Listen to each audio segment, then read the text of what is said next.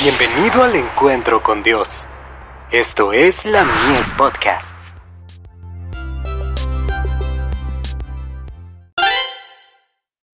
Hijos e hijas de Dios. Hoy se necesita valor y poder. Y a la verdad yo te he puesto para mostrar en ti mi poder, y para que mi nombre sea anunciado en toda la tierra. Éxodo 9, verso 16.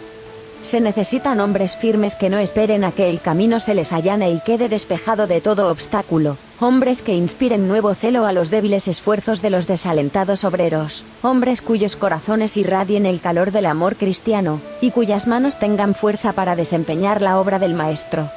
Algunos de los que se ocupan en el servicio misionero, son débiles, sin nervios ni espíritu, y se desalientan por cualquier cosa, carecen de impulso y de los rasgos positivos de carácter que dan fuerza para hacer algo, les falta el espíritu y la energía que encienden el entusiasmo.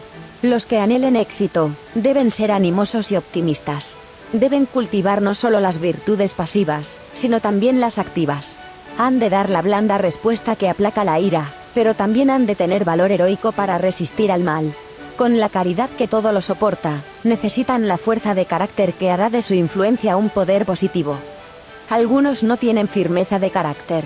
Esta flaqueza, indecisión e ineficacia, deben vencerse. Los hombres fuertes son los que han sufrido oposición y contradicción. Por el hecho de que ponen en juego sus energías, los obstáculos con que tropiezan les resultan bendiciones positivas. Llegan a valerse por sí mismos. Los conflictos y las perplejidades invitan a confiar en Dios, y determinan la firmeza que desarrolla el poder. El Ministerio de Curación, Páginas 397 a la 400.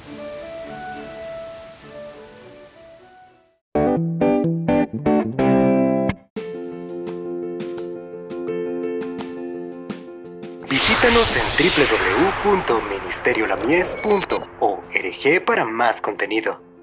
Dios te bendiga.